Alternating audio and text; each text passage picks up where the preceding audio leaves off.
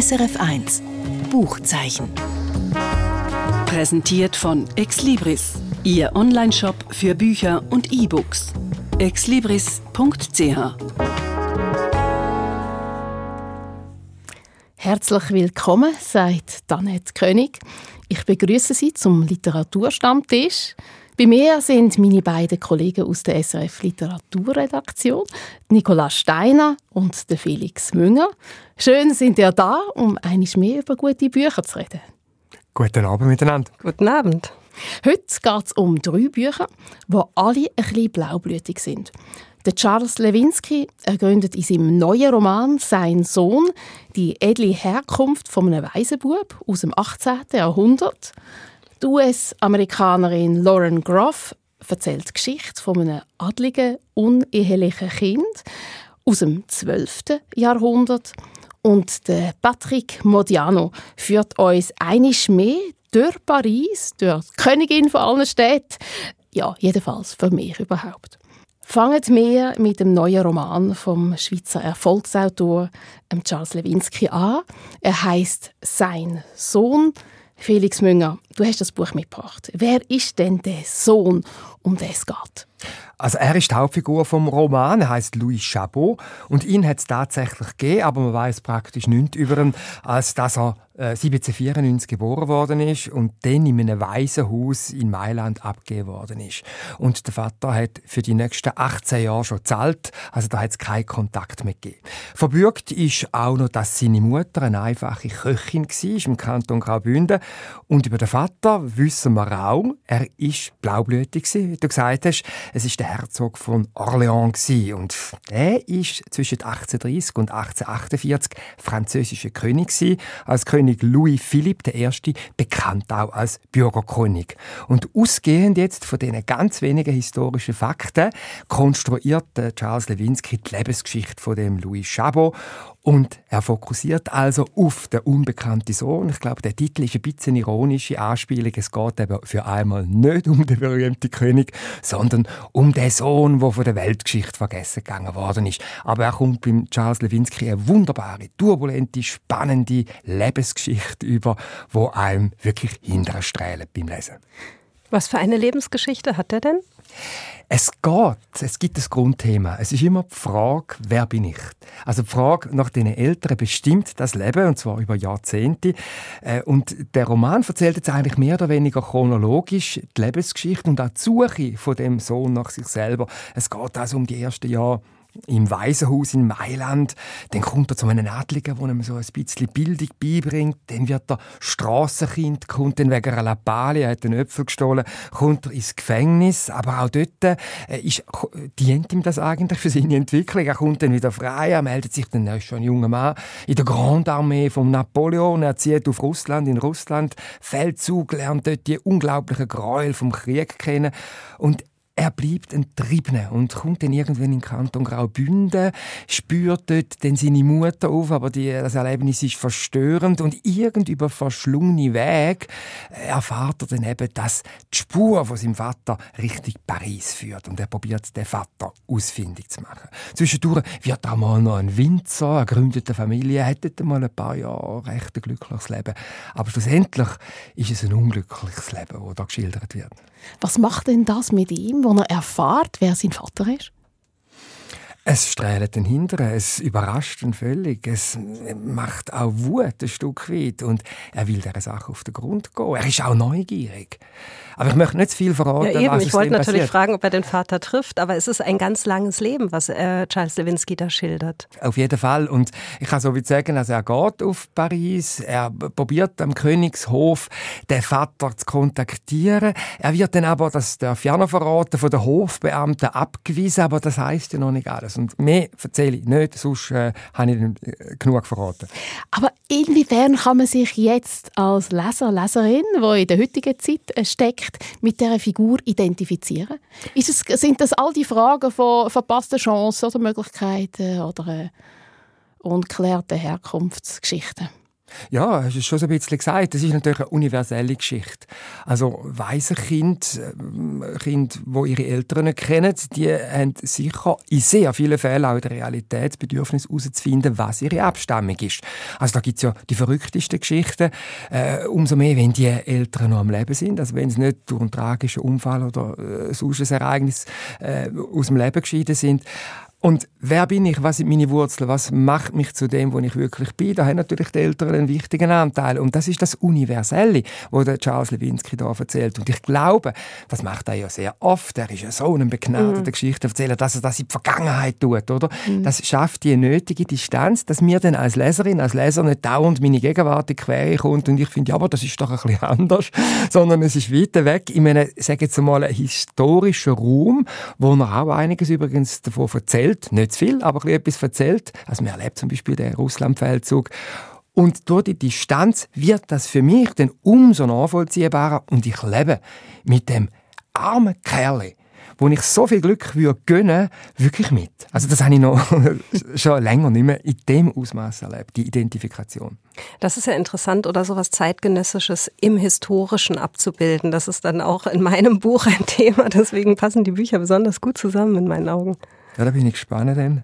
Felix, du weißt schon extrem viel in Sachen Historie. Ja, so, es geht. Hast du etwas jetzt aus dem Buch heraus können lesen? Also etwas dem begegnet, wo du noch nicht hast gewusst? Ja, auf jeden Fall. Also es bietet auf jeden Fall auch ein Seitengemälde, aber nicht so ein überkandideltes, schon fast kitschiges Bild von der Vergangenheit. Also ich glaube, der Charles Lewinsky, das hat er im Griff, liefert immer so viele Informationen, dass ich als Leser, Leserin in mir selber in Bilder erzeuge. Beispielsweise, wenn er schildert, wie hat sie so eine Kinderheim, kurz vor 1800 ausgesehen in Mailand. Das habe ich mir jetzt so noch nie überlegt, so detailliert, aber ich kann mir eine Vorstellung über von dieser Enge und von dieser Not und auch von diesen Geistlichen, die mit diesen Kindern sich abgeben und äh, eigentlich auch überfordert sind. Oder ich komme ein Bild über, wie ist es in dem Russlandkrieg äh, mit dem Napoleon, wo ja 1812 dann die Grande Armee ja furchtbar aufgerieben worden ist. Oder äh, es gibt einen Hungerwinter, der beschrieben wird. was hat das geheißen Bündnerland oben sein und man hat einfach fast nichts mehr zu essen gehabt. Und all das schildert er sehr anschaulich. Das sind vielleicht Fakten, die man kennt, aber wo er sehr geschickt mit ein paar Pinselstrich, sage ich jetzt einmal, auffüllt und ich Bilder nachher entwickle. Also das Buch ist nicht bloß ein Abenteuerroman, es ist nicht bloß ein Entwicklungsroman, es ist nicht bloß eine griechische Tragödie, könnte man auch noch sagen, sondern es ist auch ein Seitengemälde. Bildet denn der Charles Lewinsky Zeit auch äh, mittels Sprache ab? Nein, also es ist eine moderne Sprache, die er anwendet. Es ist aber nicht so, dass man so ein Deutsch redet, wo man sich vorstellt, hat man da um 1800 herum geredet, wo der Roman spielt. Das wäre auch nicht zu machen. Er seine Sprache ist eine, die in unserer Zeit angesiedelt ist, aber speziell an deren ist, dass er eben wahnsinnig gut, auch geschickt wieder mit Tempowechsel schafft. Also mhm. er hat sprachlich hat er sehr idyllische, äh, lyrische Beschreibungen sicher drin, aber dann gibt es immer wieder Tempowechsel. Da gibt es den Sätze ohne Verben. Da, äh, da, wie so ein Ross, das führen galoppiert, geht es dann da in einem äh, wahnsinnigen Tempo vorwärts. Also zum Beispiel die Enttäuschung, oder, wo er gerne eben seine Eltern kennenlernen würde und er ist frustriert. Ich kann vielleicht da geschwind den Ausschnitt vorlesen. Da schreibt er, äh, emotionalisiert, oder? Ein bitterer Geschmack im Mund, Galle. Das machten der Zorn und die Enttäuschung. Die Worte hatten einen Rhythmus, nach dem man marschieren konnte. Die eigene Stimme seltsam hoch. Die Beine wollten nicht mehr marschieren. Hinsetzen, nur einen Augenblick, dort auf den Mauervorsprung. Nicht hinsetzen. Wer hinsetzt, muss wieder aufstehen. Wer sich hinsetzt, steht nie wieder auf. Also, so ruhelos. Gell? Ja, das mhm. ist, das ist, da, da muss einfach durch. Ich meine, du hast jetzt so viel erzählt und es scheint so reichhaltig zu sein, aber das Buch selber ist ja gar nicht so dick eigentlich. Also das ist jetzt, was wird das haben, 300 Seiten oder so? 367, wenn es ja, genau willst. Das ist nicht so viel, finde ich. Also der Charles Lewinsky hat ja auch schon dickere Romane geschrieben. Gut, der Diogenes Verlag, klein gedruckt.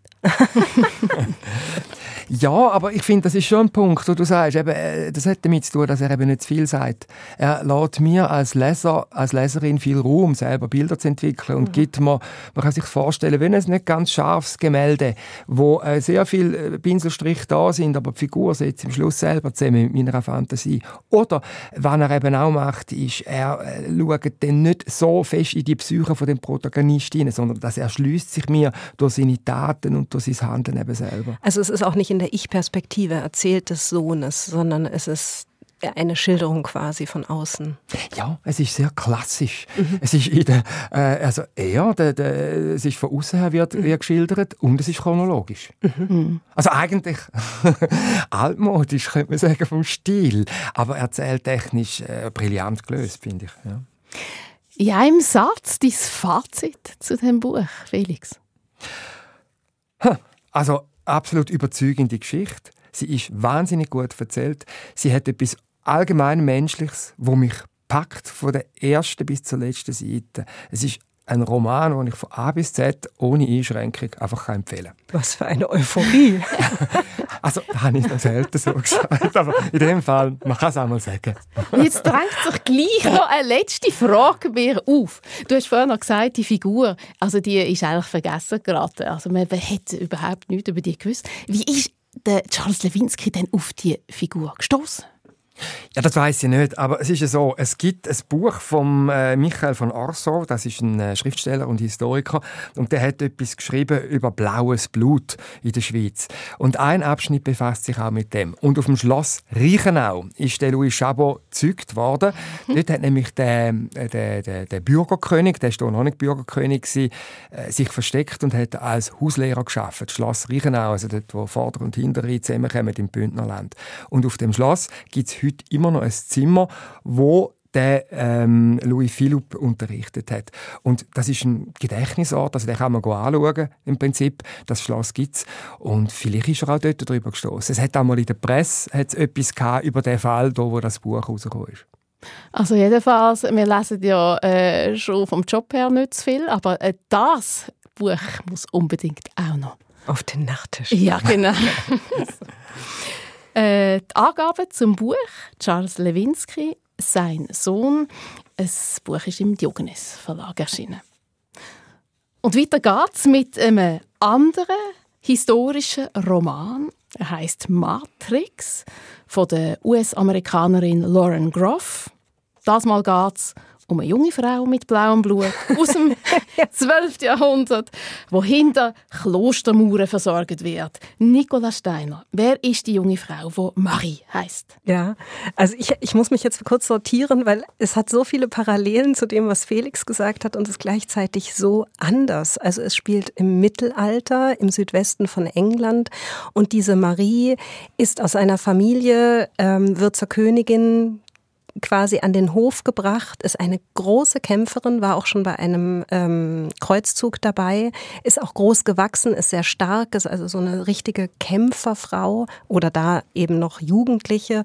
Und im Alter von 17 Jahren sagt die Königin, also auch eine ähm, richtige Vorlage, nämlich Eleonore von Aquitanien zu ihr, du musst in dieses Kloster da im Südwesten von England und sie schickt diese junge Frau ins Kloster. Sie serviert sie gewissermaßen ab.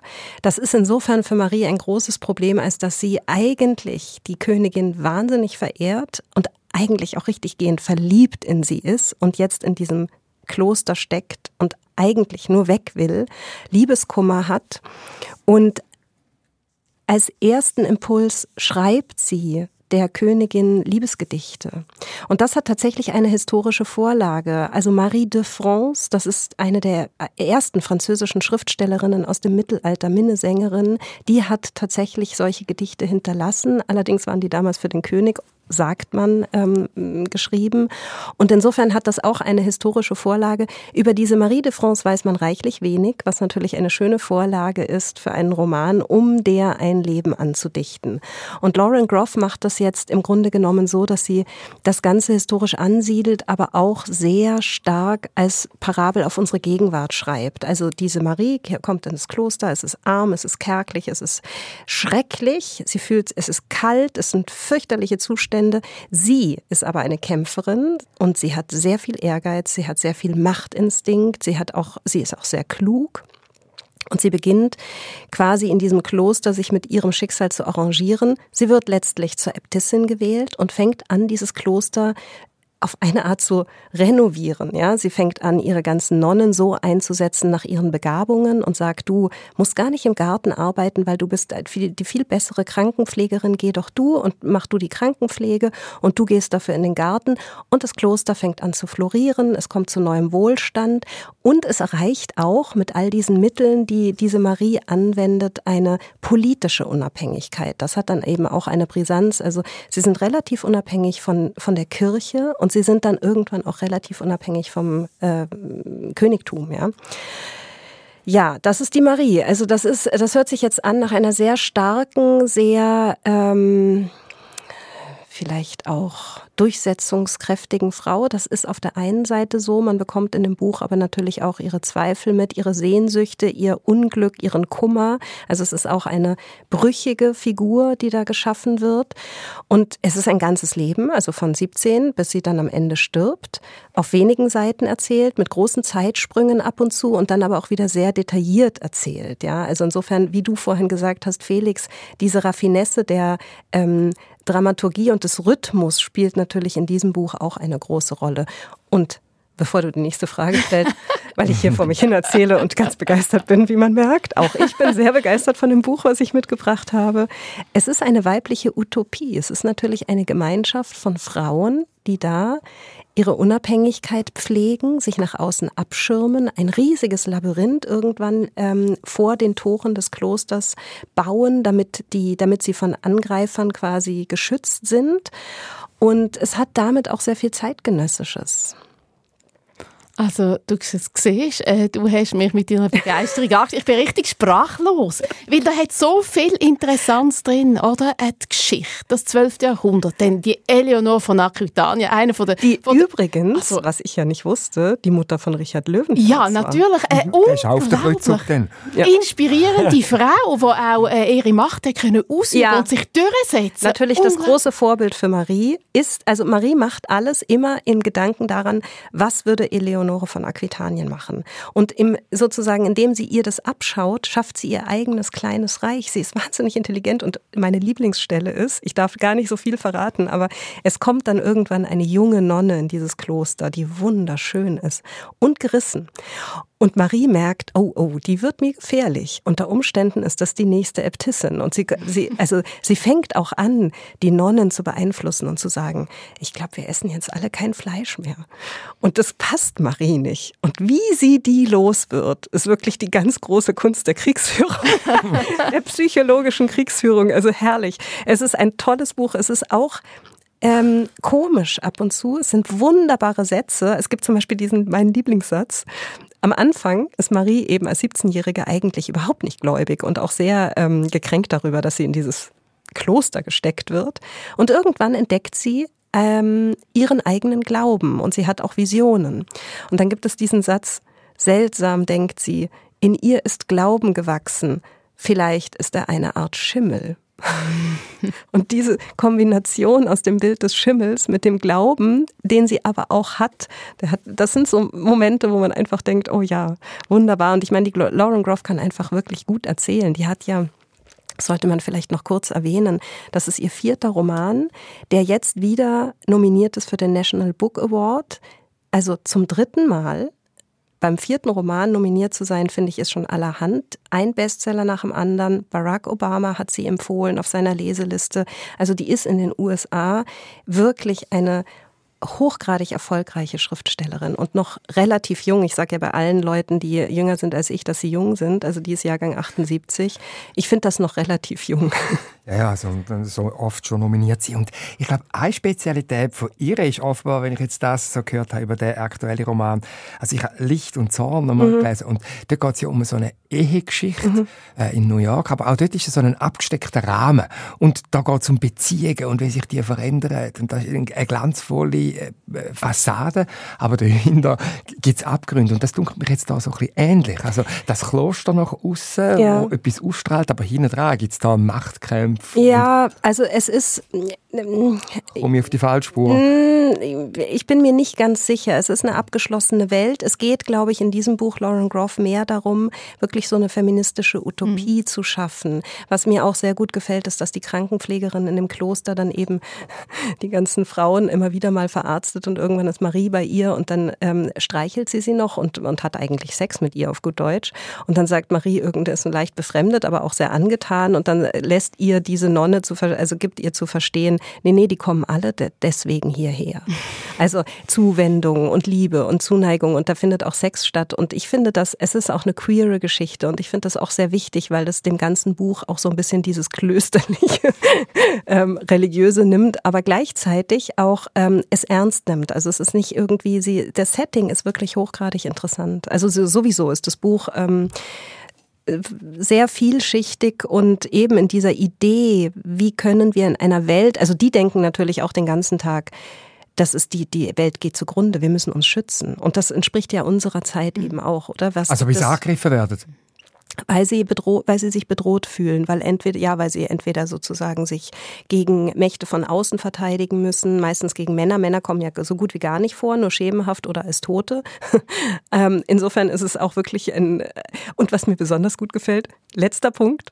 Ähm, Lauren Groff hat in einem Interview gesagt, sie hätte darauf geachtet, die ganze äh, Dramaturgie dieses Buches so anzulegen, nicht so anzulegen, dass es sozusagen immer steigt, steigt, steigt, dann gibt es einen Höhepunkt und dann fällt es wieder. Das sei, das entspräche nämlich dem klassischen Narrativ, dem männlichen Orgasmus, sondern sie hätte sich darauf ähm, bezogen, dass es so in Wellen kommt und äh, wie ein weiblicher Orgasmus. Und ich war ganz überrascht, als ich das gelesen habe. Aber wenn man das weiß und das Buch liest, finde ich, ist das noch ein interessanter Aspekt.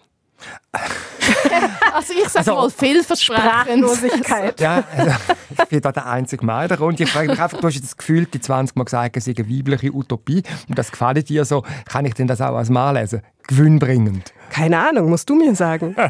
Also es, äh, das kann, ich glaube, das muss letztendlich jeder für sich entscheiden, ob er Gefallen daran findet. Ich finde das eine sehr interessante Anlage. Man kann natürlich auch kritisieren, es ist ja eine, es ist eine rückwärtsgewandte Utopie, die eigentlich natürlich auch ähm, unserer Zeit angemessen ist. Man könnte sagen, also das ist auch schon wieder vorbei, ja, weibliche ähm, Herrschaftssysteme sind nicht unser Ziel. Das könnte man durchaus sagen. Ich finde es einfach eine interessante Anlage. Man kann ja mal drüber nachdenken. Ich will gar nicht die Männer ausschließen, überhaupt nicht, wirklich nicht. Aber es ist als Anlage eines Buches noch dazu in jener Zeit, wo die Frauen nichts zu sagen hatten. Es ist wie so eine alternative Geschichtsschreibung.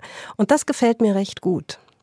Und dann hat er vorher mich gefragt, wie denn das sprachlich gelöst ist. Oder? Mhm. Wie die, äh, ein historischer Roman, was ist das für eine Sprache? Also ist es eine Sprache, die sich probiert anzuhören, mhm. die imitiert oder modern? Also eher modern? Ja, eher modern und auch sehr... Also sehr gut lesbar, was auffallend ist, das ist das Einzige, was mich beim Lesen wirklich so ein bisschen äh, beschäftigt hat, ich glaube, das ist sehr anders als bei dir. Man taucht nicht unbedingt ein in diese Welt, auch wenn sie ähm, stellenweise sehr präzise beschrieben ist. Man bleibt immer ein bisschen außen vor, weil sie manchmal große Zeitsprünge macht. Plötzlich ist Marie zehn Jahre älter, so ungefähr, oder fünf Jahre später heißt es dann, ja. Und dann geht sie wieder ins Detail.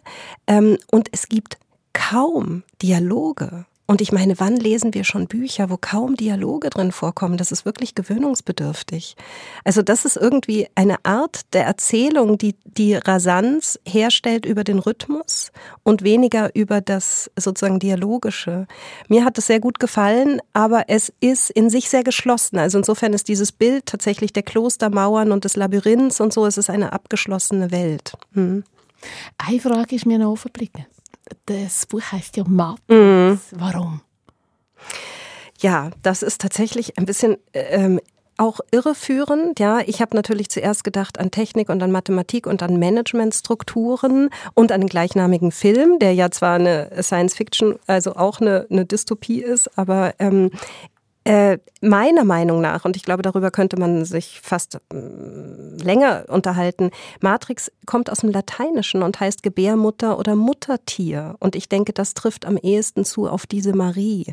Es gibt allerdings im Buch auch tatsächlich immer wieder mal, so drei, vier Mal, ähm, Anspielungen auf das Wort Matrix, auf eine Siegelmatrix und äh, auf das Labyrinth der Matrix und vielleicht sogar auf diese äh, Managementstruktur der Matrix. Das war einfach nicht meine Lesart. Ich habe das tatsächlich tatsächlich mit diesem, das, das Mütterliche in der Marie, ähm, die ja auch, das muss man sagen, sie ist eine Herrscherin auf ihre Art, aber sie beschützt ihre Frauen. Und es geht, und das gefällt mir besonders gut am Buch, es ist auf der einen Seite eine Selbst, eine, eine, die Kraft der Selbstermächtigung von dieser Frau, die sehr stark ist, und auf der anderen Seite die Pflege der Fürsorge füreinander, die auch wirklich nicht zu kurz kommt.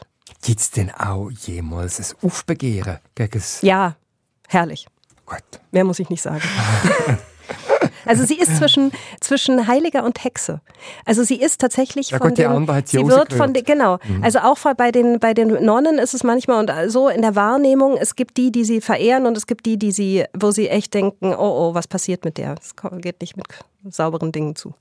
Lauren Groff, Matrix, im Klassenverlag erschienen. Am Donnerstag, am 1. September, auch in allen Buchhandlungen. Und heute Abend wird noch auf dem SRF 1 am Fernsehen über das Buch im Literaturclub diskutiert. Alle Angaben zu den Büchern finden Sie auch auf srf.ch-audio-buchzeichen. Danke Nicola Steiner und Felix Münger für das anregende Gespräch und eure Empfehlungen hier am Literaturstammtisch. Danke auch. Gern. Und jetzt zum Schluss noch ein kurzer Buchtipp von mir. Der Franzose Patrick Modiano hat für sein literarisches Schaffen, für seine herausragende Erinnerungskunst 2014 den Nobelpreis für Literatur bekommen. Und auch in seinem neuen Buch «Unterwegs nach Chevreuse» geht es ums Erinnern. Um die Kraft von Erinnerungen, um den Zustand zwischen Traum und Wirklichkeit, ums schwebende Gefühl, das sich einstellt, wenn Örtlichkeiten und Begegnungen unverhoffte Erinnerungen auslösen. Unterwegs in Chevreuse spielt in und um Paris in den 1960er Jahren der Jean Bosmans, eine Figur, die immer wieder beim Patrick Modiano vorkommt, lernt eine kaltblütige und verschlossene junge Frau kennen, die Camille heisst und mit fragwürdigen Leuten verkehrt. Und er begleitet sie nach Chevreuse, das ist ein Tal in der Nähe von Paris, wo der Jean ähm, aus seiner Kindheit kennt, wo er aufgewachsen ist. Und dort merkt er schon bald, dass das kein Zufall sein kann, dass die Camille und ihre gefährlichen Freunde etwas von ihm wollen. Sie wollen an Erinnerungen kommen, die in seiner äh, Kindheit äh, vergraben sind, also in seinen Erinnerungen an seine Kindheit. Und äh, das tönt sehr geheimnisvoll, aber eigentlich ist das auch ganz nebensächlich, weil «Unterwegs nach Chevreuse» ist ein Buch, das von der Atmosphäre lebt, von dem Schwebenden, wo sich einstellt, wenn man Erinnerungen nachhängt, äh, während man durch die wunderschöne Stadt Paris flaniert und dabei jegliches Zeitgefühl verliert. Da nochmal die Angaben zum Buch Patrick Modiano Unterwegs nach Chevreuse, erschienen im Hansa Verlag. Das ist es endgültig vom Buchzeichen Mein Name Annette König. SRF 1 Buchzeichen. Präsentiert von Exlibris, Ihr Onlineshop für Bücher und E-Books. exlibris.ch